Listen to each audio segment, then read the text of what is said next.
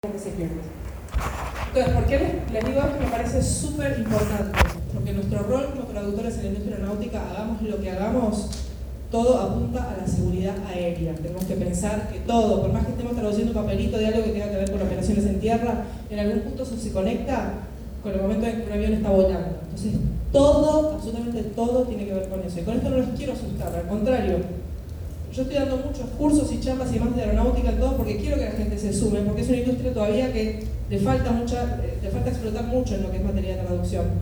Pero sepamos que cuando entramos en este terreno, y cada cual lo podrá decir desde la industria en la que trabaja, porque por supuesto que todo es importante, medicina, siempre lo miramos con Mili y decimos, bueno, pero se te puede morir un paciente por una mala traducción. Claro que sí. De la mano de un montón de otros factores, y en aeronáutica también, siempre yo digo, ¿se puede caer un avión por un tornillo mal ajustado, por un manual mal traducido? Sí se puede supuesto que se, va a ir de la mano de un montón de factores que se dieron también. En aviación, lo que son los incidentes y los accidentes siempre son consecuencias de una cadena de factores, que justo se juntaron todos en un momento y hay un accidente. ¿sí? Pero sí, todo tiene que ver con la seguridad. Lo que pasa mucho en aeronáutica, a veces podemos recibir un manual, no sé, de 1500 páginas para traducir. Ayer Horacio lo, lo decía también desde su, desde su especialización no nos entusiasmemos con la plata, que significa traducir todo eso y digamos que sí, y hagámoslo. Y yo soy programeo y digo, uy, 1500, hago la cuenta, me da tanto. Yo hace dos años que quiero refaccionar la cocina y con este manual me salgo, lo agarro como sea. O estoy pensando en lo que voy a hacer con lo que gano con este manual. Hay que tener mucha responsabilidad, muchísima, no sea una idea lo delicado de una traducción técnica de este tipo. ¿sí? Pasará también con la industria ferroviaria, con la industria automotriz. Lo que pasa es que uno esto lo ve en mayor magnitud porque acá se mueren 500 personas, no dos. Y por supuesto es tan válida la vida de dos personas como la de 500, ¿sí? no estoy diciendo que no. Pero es muy importante. A veces uno trabaja con revisiones de traducción y demás y hay eh, problemas de, de change of meaning súper graves y serios. Y acá no estoy ni criticando colegas ni nada, porque yo también arranqué y me he equivocado y me sigo equivocando pero ahí la importancia de trabajar en equipo. Trabajemos en equipo siempre, que en algo tan técnico y tan delicado un colega nos haga la revisión, o dos colegas, o un especialista en la materia, un mecánico, un piloto, quien sea que, sea específico de la materia con la que trabajamos. Si tengo un manual de mecánica de aviones, no se lo voy a dar a un piloto para que lo corrija. Jamás si estoy traduciendo eh, cuestiones que tienen que ver con Air Traffic Management o cosas de instrumento de vuelo de pilotos o cuestiones de, de de pilotos, no se lo voy a dar un mecánico para que lo corrija. Que trabajen en aeronáutica no significa que todos saben de todo. Nosotros siempre bromeamos, yo estoy del lado de los que usamos el overall, digo, ah, el piloto qué sabe de todo lo que Es así, bueno, y el piloto dirá, ¿y ustedes los mecánicos qué saben? Pueden conocer el avión a la perfección, pero capaz no pueden volar. Y es así. Entonces, busquemos al especialista que realidad. Pero por favor, hago mucho hincapié, y esto es un mensaje de más allá que traigo, soy como la enviada especial de, toda la gente aeronáutica de otros países y demás, de que por favor hace hincapié en la importancia de cuidar la terminología en las traducciones en aeronáutica, porque está pasando en todo el mundo. ¿Sí? Esto es para que se animen con responsabilidad, no para que no lo hagan. ¿eh? Yo cuando empecé no sabía nada. Ahora, es que así sabía, ¿sí? Todo con mucha responsabilidad. Bien, como les decía, el, idioma del honor, ahí llegó el fotógrafo, estaba, iba, me iba a quedar hasta cualquier hora esperando las fotos, ¿eh? no me iba de acá. Pobre, lo dejé en evidencia, eh, bueno, como les decía, el idioma de la aeronáutica, ahora no me va a sacar fotos con lo que acabo de hacer. como les decía, el idioma de la aviación es el inglés, en el mundo entero. Toda la documentación aeronáutica tiene que producirse en inglés. Después se traducirá o no, eso va a depender de cada operador, de cada fabricante, de cada autoridad aeronáutica y demás. Pero todo se produce en inglés. Si el fabricante de Brasil va a producir su documentación técnica en portugués, pero también tiene que estar en inglés. El inglés es el idioma de la aeronáutica. ¿Y por qué es importante resaltar esto? Por esto que les dije al principio. Hay palabras que no tienen traducción. Porque nacieron en inglés, toda la industria lo ha usado siempre en inglés, y algún usado puede poner una palabra más o menos alternativa, posible, que sirve, pero que no siempre va a dar el significado que necesitamos cuando estamos traduciendo. Así que hay que tener mucho cuidado cuando traducimos términos muy específicos. Bien, no sé si alguien recuerda, esto fue en el, bueno, acá del 77 somos pocos, bueno, no, yo soy del 78, pero digamos, algunos para el 77 era la época del blanco y negro más o menos, pero ¿alguien, ¿alguien se acuerda o supo, escuchó, leyó algo del accidente de los rodeos en Tenerife? que fue un avión de Panam y otro de KLM. Este accidente fue el accidente más grande en la historia de la aviación civil y sigue siendo el más grande. Murieron 583 personas, dos, dos jumbo, dos aviones jumbo, ¿vieron los jumbo, los, los, dos pisos, digamos? Colisionaron en tierra por un problema de comunicaciones. No se salvó nadie. Fue el desastre más grande de la historia. Fue algo terrible. Si después pueden googlear, ponen el accidente de los rodeos. Se te dice el accidente de los rodeos porque fue ahí en Tenerife. ¿Qué pasó en este accidente? Ese aeropuerto estaba con, con, un tráfico aéreo tremendo porque muchos aviones que estaban yendo a Islas Canarias los estaban desviando a este aeropuerto, que era el más cercano, porque había explotado una bomba en el aeropuerto de Islas Canarias y había una amenaza de una segunda bomba. Entonces estaban desviando todo el tráfico a este aeropuerto. ¿Qué pasa? Otros aviones pueden desviar a otros aeropuertos porque tienen de pronto en ese momento más autonomía de combustible, pero los que no tienen que ir al aeropuerto más cercano. Entonces esto estaba así de aviones, había una neblina terrible, ven lo que le voy diciendo, las, las cosas que se van poniendo en cadena para provocar después un accidente. Había muchísima neblina. Y en el momento que hay comunicación acá entre los pilotos y la torre de control, hay mucha interferencia en las comunicaciones también. Esas tres cositas provocaron esto. Sumado a que no hay una fraseología estándar obligatoria entre pilotos y controladores aéreos, entonces uno usa una palabra, otro usa otra palabra, otro usa otra palabra, cada cual interpreta en base a la palabra que usó cada uno y se produjo este desastre. Sumado también a que el piloto de KLM eh, dijo yo quiero salir, yo quiero salir, yo quiero salir, acomodé el lugar porque ya estaban súper archidemorados, a la, aerolínea le implica un montón de dinero, cualquier demora por el motivo que fuera, cualquier cancelación y demoras, una millonada de plata que le cuestan las aerolíneas. Entonces, el, comandante de ese avión ya estaba cansado y dijo, ¿salimos o salimos? ¿Está libre la pista? Sí, está libre. ¿Y qué pasó?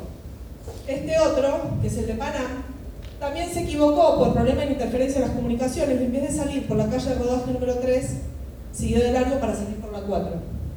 No había neblina, no se veía, había neblina, no se veía un burro de dos metros. Entonces el KLM libera los frenos y empieza la carrera de despegue y se encuentra de frente. Un desastre lo que pasó. Entonces fíjense, toda, después de esto hay un break, está hecho a propósito, para que, para que liberen.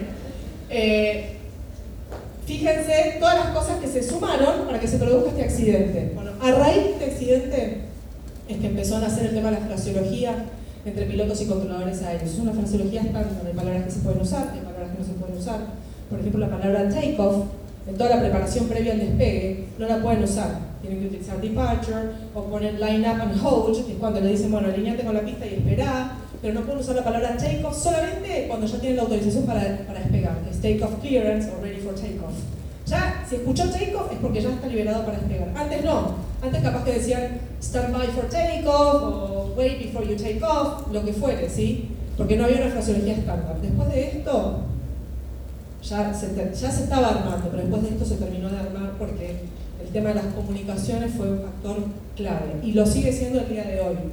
La OASI sacó un examen obligatorio para pilotos y controladores aéreos que se llama el OASI 4, que el 4 se tienen que sacar para poder aprobar, 5 y 6 que es el más alto. Cuando renuevan la licencia y demás tienen que rendir ese examen y es obligatorio. Si saca menos de 4 no pueden. Y lo, en lo que consiste el OASI 4 es en la pronunciación, el uso de la fraseología correspondiente para la comunicación con torre de control y demás. Todo eso se empezó a gestar a raíz de este accidente y muchísimos otros accidentes e incidentes también que se han provocado por un problema de comunicación. Ahora, acá estamos hablando de comunicación verbal. ¿Creen que la comunicación escrita puede provocar también un accidente? Sí, ¿no es cierto? Entonces nuestra responsabilidad es enorme. Es igual, esto puede haber pasado por un, problema de, de, comunicación escrita. ¿sí? Bien. Este esto fue un accidente, pero no fue un accidente con víctimas mortales, nada, es más, casi no hubo heridos y demás. Esto fue en 1983, capaz que ya hay uno o dos acá que ya habían nacido para el, ¿no? Ay, Dios mío, qué bien mirar. eh, bueno, esto también fue una, cadena de, de, cuestiones que llevaron a este accidente, pero fíjense, y esto es muy importante que les voy a contar. Este avión en particular tenía una, falla del FQIS, que es el sistema de indicación de combustible a bordo, Fuel Quality Indication System. ¿sí? Estaba, estaba fallando, no, no andaba. Entonces el piloto pide al personal de tierra que hagan una medición manual, que lo que hacen es dejar caer unas gotitas de combustible del ala y con eso hacen toda una fórmula y le calculan cuánto combustible hay, cuánto combustible le falta y demás. Es una, una suma, una cuestión matemática que hacen para hacerlo de forma manual. Hacen ese cálculo, cargan el combustible que necesitaba el avión y ahí lo suben al plan de vuelo, a las computadoras del avión y demás para que el avión calcula si tiene combustible, etcétera, etcétera. Bien, ¿qué pasó? Esto fue en Canadá. Canadá en ese momento estaba adoptando la conversión del sistema métrico al imperial. Entonces tenían que pasar de libras a combustible. Habían decidido que a partir de ahora iban a usar el sistema imperial. En la conversión pasaron de, de, libras a combustible, dije, perdón, ¿no? de libras a kilo, porque vi una que la otra dijo, ¿qué dijo? ¿qué dije? ¿Qué dije? Gracias. eh, de libras a kilos. En la conversión hubo un error y kilos es casi la mitad de libras más o menos. 2.200 libras son, no sé, 1.000 kilos aproximadamente. ¿sí? Entonces imagínense que a ese avión se le cargó la mitad de combustible que necesitaba. Gracias a la pericia del piloto y demás, que para comer un piloto de avión planeador, o sea, los planeadores son los que no tienen motores, pudo planear hasta aterrizar en un lugar seguro y se salvaron todos, no pasó nada. Ahí se cayó de trompa, ¿por qué? Porque no había motores, porque no había combustible, entonces uno de los sistemas hidráulicos, que es el que maneja la dirección de la rueda de nariz, no funcionaba, la sacaron manualmente, pero por la corriente de aire no salió del todo, etcétera, etcétera, y cayó de trompa. Pero no pasó nada, no se murió nadie, no nada. La pericia del piloto, sin duda. Pero fíjense acá también lo que pasó. Y esto viene de la mano de una pregunta que siempre me hacen mucho, es, ¿convertimos las, las... ¿Ustedes qué hacen, por ejemplo, si les toca, no sé, una traducción en inglés de pounds? ¿Lo convierten? ¿Qué hacen? ¿Lo convierten siempre? ¿Eh? Entre paréntesis, eh, bien, está bien, es válido. Mi recomendación es, siempre le preguntan al cliente, ¿qué quieres que haga con las unidades de medida? Si el cliente le dice, pasalas, bueno, dame vos la tabla que vos usás para pasarla. Pues yo les puedo asegurar que hay distintas tablas que se pueden usar que me pueden dar un 0,0001 de diferencia. Y en esto es la vida y la muerte. ¿Sí? Entonces, la tengo que convertir, pasámela que quiero ver, quiero ver cuál usás y voy a usar esa. Y otra recomendación, y a mí por más que el cliente me diga no lo hagas así, yo lo hago igual. Si hago primero, en, el texto dejo figura con libras. Y entre paréntesis pongo aprox 1200 kilos de combustible. Pongo el aprox siempre. Porque el aprox, por más que sea exacta la conversión, el aprox no salva. El tipo que está leyendo eso sabe que esa aprox va a ser, por las dudas voy a double check. ¿Sí? Que hago yo y, me ha resultado siempre y no he tenido ningún problema. A veces el cliente me dice, no, no hace falta que ponga. No, no, sí, yo lo voy a poner. Por más que no sea traducción pública, ¿eh? no es que ahí, no, si es pública, ponerlo. No, lo pongo siempre, porque la pública a veces no hace la diferencia. Igual somos responsables. ¿Sí? Entonces, esa es mi recomendación. Pero ojo con convertir todo. Yo no toco las unidades de medida. Y si las tengo que tocar, le pido al cliente que me diga qué tabla usan ellos para convertir. Porque no todas dan lo mismo. ¿Sí? Bien. Muy bien, un poco lo que yo hago hincapié en esta, en esta charla que les estoy dando es, dando no, compartiendo, suena mejor, porque dando suena como yo hablo ustedes escuchan. Eh, el tema de los factores humanos, ¿sí? Nuestro rol en la cadena de factores humanos en aeronáutica es importantísimo. Esto porque yo les decía por el tema de safety. Es importantísimo. Ahora les voy a mostrar lo que en aviación se llama la docena sucia, traducido literalmente queda feo, pero le dicen así, que es la famosa Dirty Dozen, que son los 12 puntos de factores humanos en mantenimiento aeronáutico que contribuyen, que pueden contribuir a un accidente o un incidente. Y yo lo que hice fue contárselos para que lo sepan porque es lo que más se trabaja en aviación, factores humanos. La capacitación de factores humanos es obligatoria, se tiene que hacer recurrentes todos los años o cada seis meses, dependiendo del personal. Y es un tema en el que se hace mucho hincapié.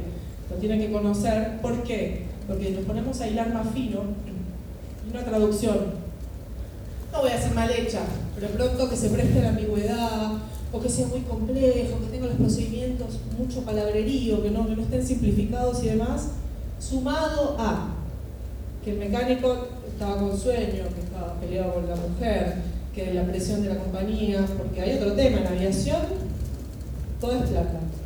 Y un avión en tierra, 30 segundos más de lo que tiene que estar, es mucha plata para la. Entonces los aviones tienen que volar o volar no importa, que vuele, atalo con alambre, pero tiene que volar. ¿sí? Por supuesto, a ver, que van a salir atados con alambre los aviones, pero digo, siempre se tiene que priorizar que el avión esté volando, sea lo que sea, hay que hacer lo que sea para que el avión esté volando en un barco seguro, ¿no? Claramente, eso, eso lo, lo, que mañana no voy a mañana, el aeropuerto de Córdoba está vacío. No sale nadie. No, siempre, por favor, siempre dentro de un barco seguro, ¿sí? Eh, entonces, nuestro rol como traductores, si nosotros cometemos un error o dejamos un procedimiento de una manera muy ambigua y demás, puede llegar a entrar dentro de esa cadena de factores humanos y contribuir. Hay muchos, eh, siempre que hay un accidente, interviene la Junta de Investigación de Accidentes de ese país en cuestión, en nuestro caso se llama la GIAC, y se analiza. Y hay muchos accidentes e incidentes en los que uno de los factores ha sido la mala interpretación del manual. A veces por, y eso figura escrito en los, los reportes, una mala traducción un problema de, comprensión del idioma por parte del operario, si, el manual no está traducido o, la tarea que tiene que hacer no está traducida, o complejidad en el documento. A veces hay manuales, sobre todo los aviones más viejos, que están escritos en inglés, súper complejo. Y no es necesario. Para eso está, y voy a pasar el chivo, el inglés técnico simplificado. Es una normativa de escritura para procedimientos técnicos, que es la que usan los fabricantes de los aviones para escribir los manuales fabricantes de los aviones, de los aviones de estructura, de los motores, todo lo que tiene con aeronáutica, los fabricantes más modernos están utilizando el inglés simplificado. También se usa en la industria marítima, también se usa en la industria automotriz, etc. Pero eso tendría que haber venido el año pasado, de eso lo hablé el año pasado. bueno, bien. Entonces fíjense, acá un 80% de la tasa de accidentes tiene que ver con factores humanos y un 20% una falla técnica. Por supuesto que las máquinas fallan. Pero si la falla de la máquina le sumo factores humanos, es una combinación bastante eh, explosiva. Después se hizo también un estudio con el tema de las modificaciones que se han pedido en publicaciones técnicas, ¿sí? sea manuales, sea tarjetas de trabajo, lo que sea. Fíjense, el 42,5 tiene que ver con problemas en los procedimientos que estaban volcados en esa documentación. El 29,9, que es un montón, tenía que ver con el idioma. Y el 16,5 tiene que ver con la parte técnica. Fíjense que acá tiene más importancia el, el idioma que la parte técnica, o sea, pesa muchísimo más. Los manuales de mantenimiento de los aviones no se, no se traducen. Si se traducen, que a veces se les puede pedir que traduzcan un capítulo, una parte, una tarea, lo que sea, tienen que ir siempre acompañados del original, porque a la hora de las piñas, en realidad, lo que va a mirar la autoridad aeronáutica es que el original está.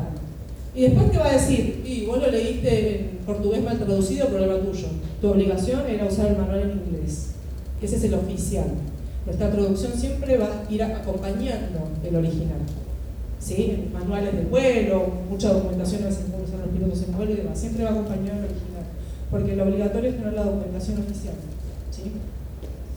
Bien, esto es un poco lo que les comentaba, el tema de los factores humanos. Acá voy a usar palabras de medicina y Milagros me mira reojo. Eh, estado emocional, estado físico, condición física, ¿no? La condición del environment, ¿no? del ambiente en el que estoy trabajando, la interfaz hombre-máquina, que hoy cada vez más, las limitaciones de las personas, ¿sí? y las capacidades como ser humano, o sea, los skills y todo lo que yo puedo llegar a hacer. Bueno, esta famosa Dirty Dozen de la que yo les quiero hablar, que tiene que ver con el mantenimiento aeronáutico. Alrededor del 80% de los errores de mantenimiento tienen que ver con factores humanos. Si no detectarlos a tiempo, puede provocar accidentes o incidentes. Y yo lo que quise hacer un poco acá, para no aburrirlos tanto, es hacer un poco, eh, en, trasladándolo a nuestro rol como traductores, cómo funciona eso. Entonces, fíjense, el número uno es lack of communication, que es falta de comunicación, ¿sí? Que ahí habla de no poder llegar a transmitir o recibir o dar la información eh, necesaria para poder terminar mi tarea de mantenimiento. Y después complacencia, que es el exceso de confianza, esto ya lo hice 20 veces. Esto yo me atrevo a decir que es uno de los errores más graves que tenemos los traductores que nos especializamos en el tema. Porque somos tan especialistas en el tema que ya lo hice 20 veces y ahí es donde más nos equivocamos. El tema de la complacencia sucede en aviación porque el mecánico lo hizo 200 veces, entonces lo va a hacer sin mirar el manual. En aeronáutica es obligatorio trabajar siempre con el manual, siempre. Hay que ir al manual y mirar el procedimiento, que lo haya hecho 200 veces. Nosotros también somos complacientes cuando estamos trabajando. Esto ya sé, esto ya lo sé. Sobre todo porque trabajamos con memoria de traducción y como está la memoria de traducción, ta, ta, ta, ta, ta, listo, no. La complacencia es lo más peligroso en nuestro trabajo. Es lo más peligroso. Porque lo hemos traducido tantas veces y como sabemos que ese término se dice así, lo ponemos así. Y pero ¿y si justo, y si justo no lo podíamos decir así porque el contexto me está llevando a otro lado? Así que ojo, desconfiemos absolutamente de todo. Bien, falta de conocimiento, también, ¿o no? Si tenemos falta de conocimiento de lo que estamos traduciendo, se nos va a complicar. Esto es muy importante. ¿sí? el, adquirir conocimiento en un tema en el que no, no, no tenemos mucho conocimiento, bueno, la redundancia, no me sale la palabra, eh, es, es, peligroso, pero nosotros tenemos las herramientas para adquirir conocimiento, porque somos traductores, nos, nos entrenaron para eso. Pero ojo con la falta de conocimiento en la materia en la que estamos traduciendo. Un poco lo que decía Horacio ayer, no es que ahora tengo que salir y hacerme 200 cursos de aeronáutica, pero hay que ir capacitándose, porque hay mucha terminología, muchas cosas que aparecen en procedimientos y demás, que si no entendemos de lo que estamos hablando pueden ser cinco palabras distintas. Mejor entender que adivinar. Bueno, esto debe ser esto. El tiempo apremia, tengo que. Y tengo cinco diccionarios de aviación y los cinco me van a un término distinto. Eso pasa muchísimo. Y bueno, no, debe ser este. ¿Y, pero vos sabés justo de qué está hablando? No, bueno, andá y averiguá. Hay que tener mucho cuidado con eso. Las distracciones, también, mantenimiento aeronáutico, el mantenimiento aeronáutico, cualquier distracción puede provocar una fatalidad. ¿Sí? Bueno, ojo con las distracciones, nosotros nos pasa lo mismo, estamos haciendo una traducción, es el teléfono, que sería para sacar a pasear el perro, lo que sea. Cuando volvemos, esos 40 segundos de reconexión con el trabajo son fatales. ¿Y por qué digo fatales? A nosotros no nos va a pasar nada, por eso va a ir a otro lado ese documento que traducimos. Bien, la falta de trabajo en equipo. Esto también es importantísimo. Si bien los traductores generalmente somos autónomos, no deberíamos ser solitarios tenemos que aprender a trabajar en equipo. Siempre hay que trabajar en equipo, aún cuando estemos trabajando con temática que no la sabemos de memoria. Ojo con el tema de, no trabajo en equipo. Siempre hay un colega que podemos acudir o revisar, o algún especialista en la materia. Cuando es algo tan técnico, lo mejor es que algún especialista en la materia lo vea o nos asesore. La fatiga, ya lo sabemos, nos quedamos hasta las 5 de la mañana traduciendo 12.746 palabras. Yo les puedo asegurar que la calidad de esa traducción no va a ser buena por eso también tenemos que estar preparados para saber decir que no cuando nos piden un imposible o cuando no tenemos el equipo necesario para llegar a esa deadline. Ojo con eso. Es aplicable a cualquier traducción que estemos haciendo, pero yo hago énfasis en el tema de la aeronáutica, por el tema de safety, que decía, que vamos a verlo así. Falta recursos, está clarísimo. Si no tenemos los recursos que necesitamos, no vamos a poder traducir algo tan técnico. La presión, la presión del tiempo, tengo al cliente respirándome en la oreja y el mecánico que le pasa. La aerolínea está diciendo este avión tiene que volar o volar o volar o volar como sea. Toda esa presión lleva a cometer errores. Hubo un accidente también hace muchos años, que lo han visto capaz en Mayday, en Discovery Channel y demás, se voló el parabrisas de la cabina del avión y el piloto salió despedido. Con tanta suerte y milagro divino, que quedó enganchado en los comandos y quedó así para afuera bueno, búsquenlo en internet porque está. La tripulación adentro lo, agarra todo hasta que llegan a aterrizar, el otro aterrizó a ciegas porque salió todo volando, todos los, papeles salieron todos volando. Bueno, el piloto se salvó, por supuesto que fue un milagro, ¿no? Porque a esa altura, con la temperatura que hay a esa altura, la, corriente de aire en la cara, todo, la verdad que fue un milagro, un milagro en serio. ¿Qué había pasado ahí? Los, los bulones que usaron para atornillar, digamos, el parabrisas, eran 0,0000026, más chiquitos centímetros que los originales. Voló 200 horas el avión así, y un día se volvió el parabrisas. ¿Por qué? No tenían los bulones que eran necesarios para eso, no estaban los que decía el manual, porque aparte cada mecánico tiene que mirar el número de parte. Número de parte 236 AB532. Y si la 236 AB533 no es el mismo bulón. Lo miraron 20 tipos, era igualito. Voló, 200 horas por ese avión y un día se volvió el parabrisas. ¿sí? ¿Pero por qué? La presión, ese avión tenía que volar. El bolón es el mismo, es igualito, y tú ponelo. No. No, no se entusiasma, no es que termine, ¿eh? Asertividad también, ¿sí? No, por ejemplo, sucede mucho en aeronáutica. Problemas de seguridad que afecten la seguridad aérea y demás. Y, pero si lo decís, vamos a tener que dejar el avión en tierra y no sé qué, entonces puede ser, no digas nada, tapémoslo, ta, ta, ta. Eso también lleva provocar incidentes. Vamos a decir incidente porque accidente es una muy fatal y están todos muertos de miedo obviamente. Pero en nuestro caso, ¿qué? Por ejemplo, yo me atreví a pasarlo a no saber decirle al cliente, mira, discúlpame, esto no se va a poder en este tiempo, o voy a necesitar por favor que me des documentación para respaldar esto, o hay errores en el original. Esas cosas nos tenemos que animar a decirlas. El cliente no es Dios, tenemos que decirle porque tenemos que salvar la calidad de nuestro trabajo.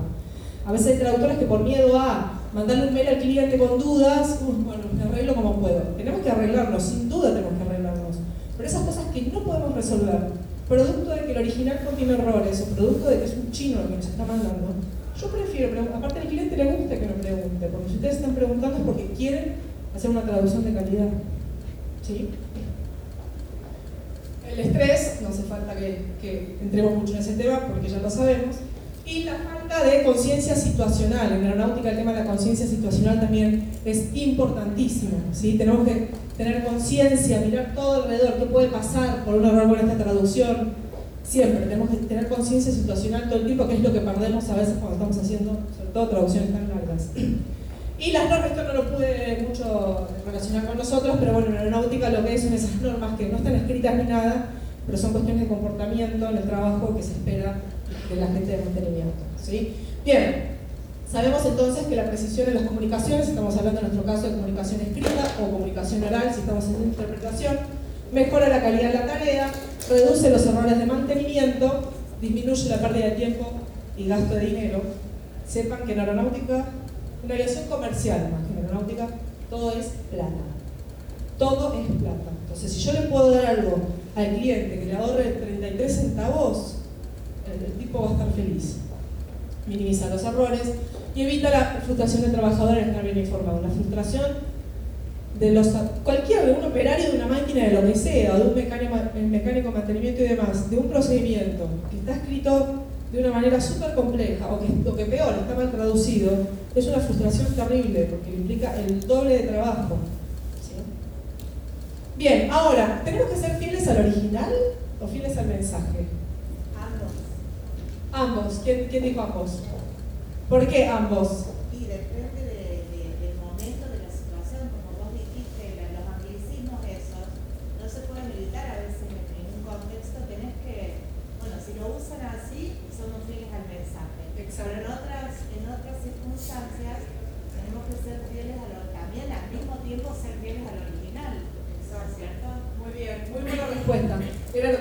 Gracias, porque si me hicieras otra cosa no, iba a saber cómo, cómo remarla. no, mentira.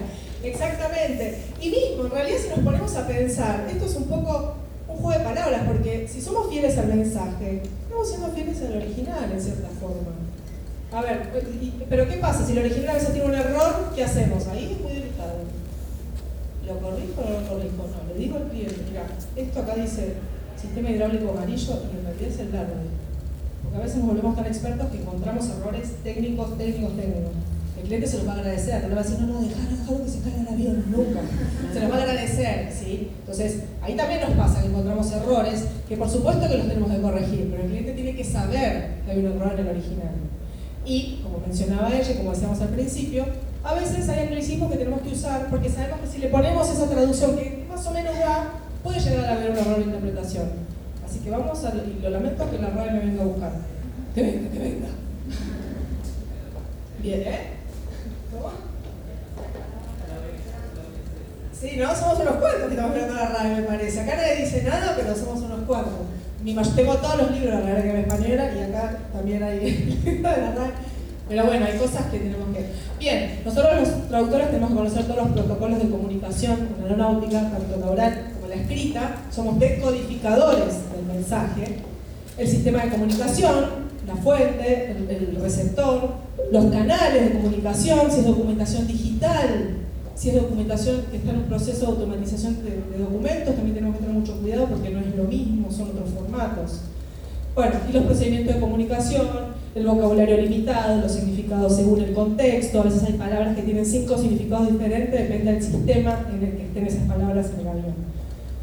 Bien, acá más o menos, bueno, por ejemplo, como intérprete les puede tocar estar ahí haciendo un curso de un, grupo de, pruebas hidráulicas en tierra, por ejemplo, o en un curso de mecánicos, así trabajo yo como intérprete en los cursos mecánicos, fíjense que no tengo cabina Estoy ahí sentadita al lado de un, mecánico, como un alumno más, porque la interacción que se genera alumno-instructor es tan grande que uno tiene que estar escuchando a uno, a otro, parándose, yendo, viniendo, así que pasan a ser uno más de la clase.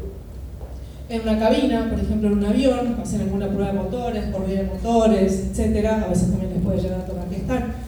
Ahí es en la bahía de aviónica de un avión, que es donde están todas las computadoras del avión, También les puede tocar ahí en ese pasillito de intérpretes hablando de, las computadoras de los aviones, por ejemplo. Y después, esto un poco que vuelve a lo que decíamos de la RAE, estamos el inglés, el castellano y el nosotros le decimos así. Entonces, con el nosotros le decimos así, tenemos que tener mucho cuidado, porque si de verdad se puede traducir y sabemos que se usa mucho, lo usamos. Si no, lo dejamos como le dicen ellos.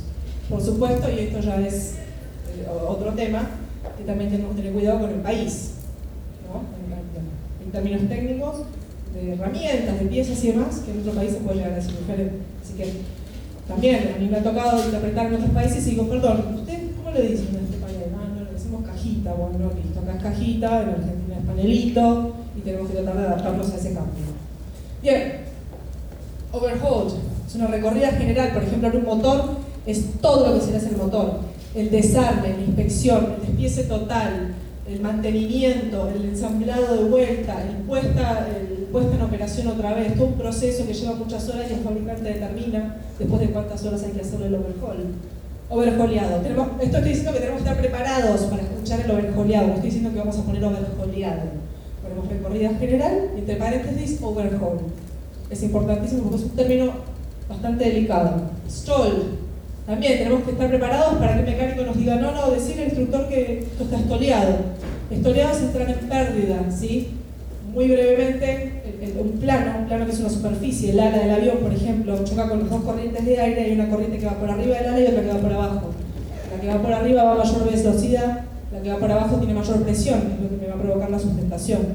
Cuando el ángulo de ataque del ala con el viento es muy pronunciado, se genera una especie de torbellino de aire atrás y eso genera que el avión entre en pérdida. El plano del ala entra en pérdida. ¿Han visto los aviones acrobáticos que a veces hacen uh, van así en forma vertical y uh, parece que se apagara? Porque entra en pérdida, el ángulo de ataque contra el viento, digamos, estoy tratando de usar términos poco técnicos, es muy, se, se, pierde, o sea, es muy pronunciado, entonces el avión entra en pérdida. Y en un compresor, por ejemplo, deja de producir la suficiente energía, entonces la mezcla de aire y combustible se entera totalmente y después se produce una explosión, que es el surge, que le dicen surgeado también, y se apaga. Customize pueden escuchar customizado, customizado también, pero en realidad sí se puede decir personalizado, ¿sí? no, hace falta que digamos, o adaptado a, dependiendo del contexto. Torque, torqueado, también, lo van a escuchar mucho.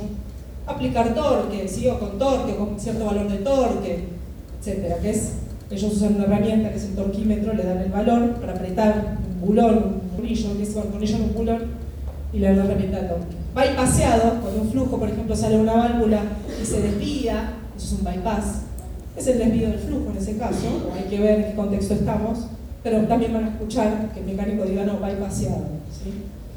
Bien. Esto, se abre en realidad en los aviones, ahí es donde va la cúpula radar, todos los sistemas de navegación y demás. Bien. Brevemente, bearing, por ejemplo, puede tener un montón de traducciones. El bearing puede ser el rumbo, según el, instrumento del rumbo magnético del avión, bearing puede ser un rodamiento. Power, power puede ser potencia, energía, electricidad, va a depender del sistema en el que estemos trabajando. Gear, gear puede ser un engranaje, pero también gear se le dice landing gear abreviado. Gear down, dicen los pilotos en cabina. Bajamos el tren. Y ahí gear no es engranaje, por ejemplo. La diferencia entre wire y cable ¿sí? brevemente, cable es todo, el cable está compuesto por wires, que son los filamentos, los alambres. Hay una gran diferencia entre wire y cable. Fly-by-wire es el sistema que usan hoy los aviones para... Y no significa vuelo por cables. No es que un cable que mueve la superficie, son impulsos eléctricos. El fly-by-wire es todo computadoras. Son impulsos eléctricos que después llegan y mueven un actuador para mover la superficie. Esto no se traduce. He visto documentos en español que dicen vuelo por cables. No es vuelo por cables, es fly-by-wire, es el nombre del sistema. Y tiene que ver con los impulsos eléctricos. Fitting, esto es pituto. Acá la chica. No se traduce pituto, pero un fitting puede ser un acople, puede ser un herraje, puede ser una pieza X. O sea, fitting tiene 200 millones, por eso digo que es el pituto, porque es ¿eh? el pendorcho. para los que están grabando, lo acaba de decir Juan. Esto es una directiva de aeronavegabilidad que podemos llegar a tener que traducir para la autoridad aeronáutica. Y esto no es una fecha, ojo, no lo voy a dar vuelta, 030714. 07 es el año, 03 es la quincena de ese año y 14 es el número que se le asigna a esa quincena, dentro de esa quincena. He visto traducciones directivas de la aeronavegabilidad que esto lo dan vuelta como si fueran las fechas. no es una fecha. Son cosas que tengo que saber. Los ATA, los ATA son los capítulos en los que están divididos los sistemas de los aviones en cualquier parte del mundo. ¿Sí? Siempre, por ejemplo, no sé, el 29 es el sistema hidráulico, el 49 es el APU, que es la unidad de potencia auxiliar, el 21 es el sistema de aire acondicionado, el número del medio es un subsistema y el 01 es otro sistema dentro de ese subsistema. Esos son los ATA, eso sí es internacional. Quiero hablar de, hidráulica, ATA 29, acá y en la China, están divididos por capítulos. Attitude es la actitud del avión, He visto también documentos donde creen que es un typo y ponen altitude. Sí, altitude también existe, pero attitude es la actitud del avión respecto a su eje longitudinal. ¿Sí? Si está haciendo un alabeo, si está nariz arriba, nariz abajo. ¿sí? Ya termino. La diferencia entre safety y security, ¿quién la sabe? A ver. A ver, sí, sí. Ah, no.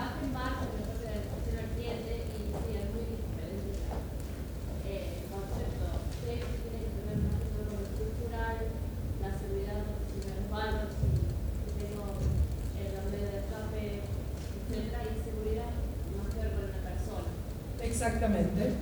El safety es todo el entorno. La seguridad, la gente de seguridad, personal de seguridad, lo más concreto que tenga que ver con la seguridad de las personas. Muy rápidamente, con esto no se tienen que olvidar más. Por supuesto, no me miren mis dibujos, porque son horribles. Yo los test psicológicos nunca los pasé, por eso soy traductora, porque puedo trabajar de forma autónoma. Esto es un paraguas, esto es la lluvia. Esto es safety. Y acá, this person is secure. Y esto es security. El safety es el paraguas, que cubre todo, todo el entorno, no, no se moja nadie. Y security es lo que está dentro del paraguas.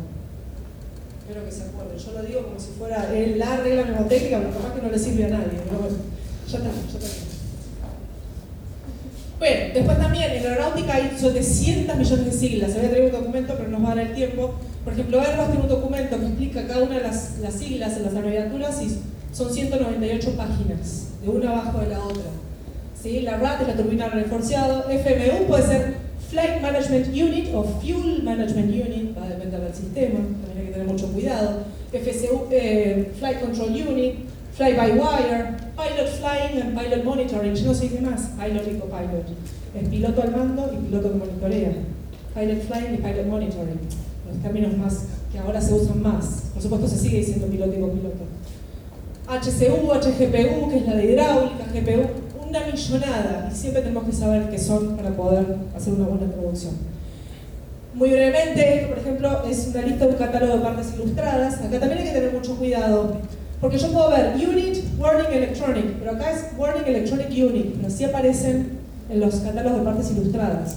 Seat Upper Assembly, así es Assembly, o me puede aparecer así, ahí es Assembly también. Entonces, Seat Upper Assembly Pilot. Pilot Seat Upper Assembly, eso es lo que es. Pero está puesto así a propósito, así figuran los catálogos de partes ilustradas, con una coma en el medio, dados vuelta, hay que tener mucho cuidado, porque puede decir warning display o puede decir display warning, y son lo mismo, pero depende del catálogo, figuran al revés. Eso es lo más, esto es lo más delicado que hay.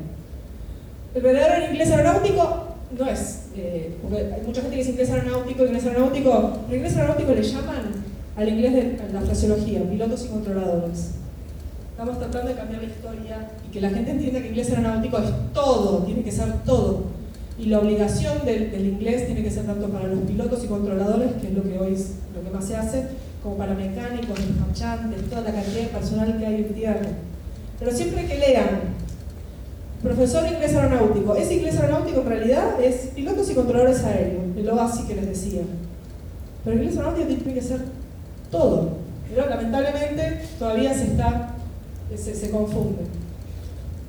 Avioneta, prohibido decir avioneta. ¿Pero por qué? Van a la RAE, el de la RAE, dice avioneta. Y la RAE también habla de avionetazo. Accidente aéreo, está bien, se dice en México, pero la RAE lo permite, avioneta no. ¿Pero por qué avioneta no? No porque no existe la palabra avioneta. Porque ustedes van a la, a la, normativa de la ANAC y es avión de pequeño porte. No existe avioneta. Acá no podemos decir, nunca podemos traducir small aircraft por avioneta. No existe, no es un término avioneta aeronáutica. En Argentina, en Chile tampoco, en Colombia y en algunos otros países capaz que sí. Ojo con la avioneta, por eso siempre nos enojamos los que estamos en aeronáutica cuando los medios dicen se cayó una avioneta. Y ahí ven las redes sociales y empiezan, avioneta, no sé qué. No se debería decir avioneta, digamos. Turbinas, el avión no tiene turbinas, son motores.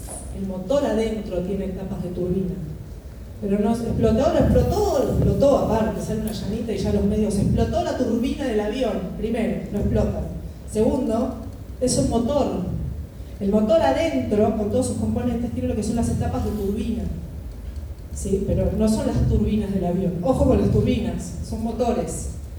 ¿Qué podemos llegar a traducir? Ya estoy terminando. Boletines de servicio, que son recomendaciones sobre tareas de mantenimiento que hace el fabricante sobre algo que se puede mejorar directivas de aeronavegabilidad, que son directivas sobre algún procedimiento que hay que hacer en algún componente de un avión y demás, que eso lo emite la autoridad aeronáutica, circulares de asesoramiento, que también lo emite la autoridad aeronáutica, pero que no son obligatorias, los boletines de servicio tampoco son obligatorios, extractos de manuales, que hay 700 millones, manual de mantenimiento, manual de componentes, manual de partes ilustradas, el, de operación para pilotos, el flight manual, que es el de vuelo, el de cableado, el de estructuras, el de troubleshooting, el de ensayos no destructivos, 700 millones de manuales.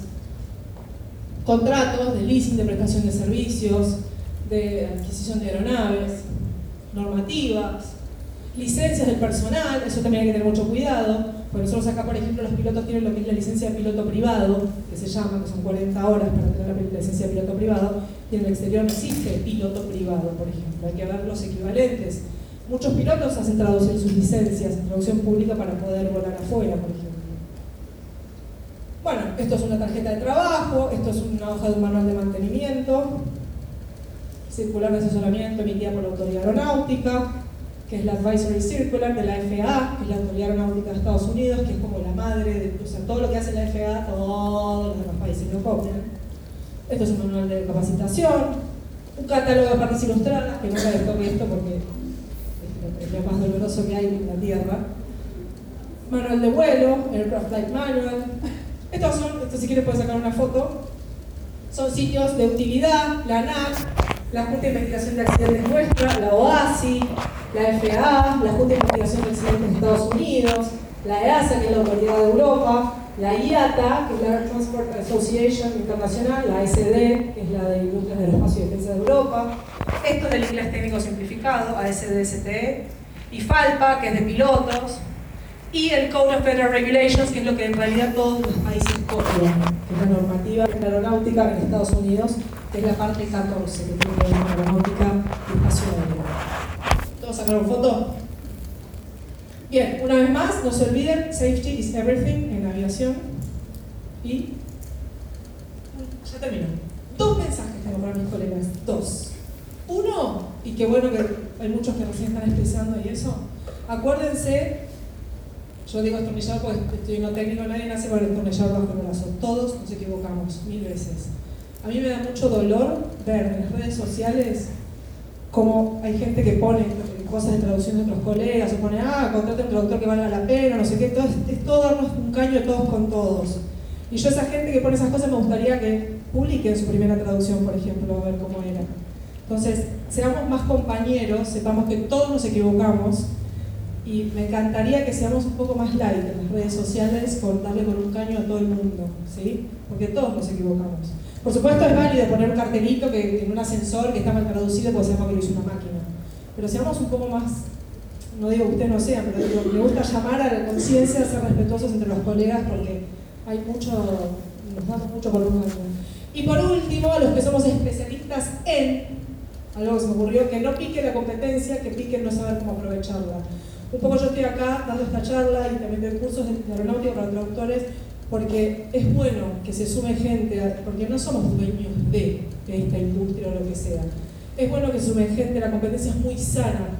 Todos necesitamos de la competencia para todo, para crecer, para trabajar en equipo también. Entonces, que no pique, ay no, pero te vas a sacar. Una colega me dijo, pero estás dando un curso de traducción aeronáutica, pero estás, estás creando tu propia competencia. Bienvenida sea, porque cada cual con los conocimientos que adquiere se va a destacar a su manera y todos somos diferentes. Entonces, los que saben mucho de un tema Y lo incluyo a Mili, que más allá de que somos amigas, ella también desparrama medicina por todos lados. Hagámoslo, qué bueno que todo el mundo pueda entrar, porque la competencia alimenta también a ser mejores y siempre necesitamos de la competencia. Entonces, no nos llevemos con nosotros nuestros conocimientos, compartamos todo lo que podamos, menos nuestros glosarios, ¿no? Por supuesto. Señores, me pueden escribir con lo que sea, preguntas, dudas, críticas, quejas, lo que sea, con todo gusto. Eh, anímense a trabajar en la aeronáutica, que es una industria compleja, pero no imposible. Y bueno, nada, lo que quieran, escríbanme, llámenme, ayudo, no tengo problema. Así que respire mucho, tengo calor. Muchas gracias. Este, y espero que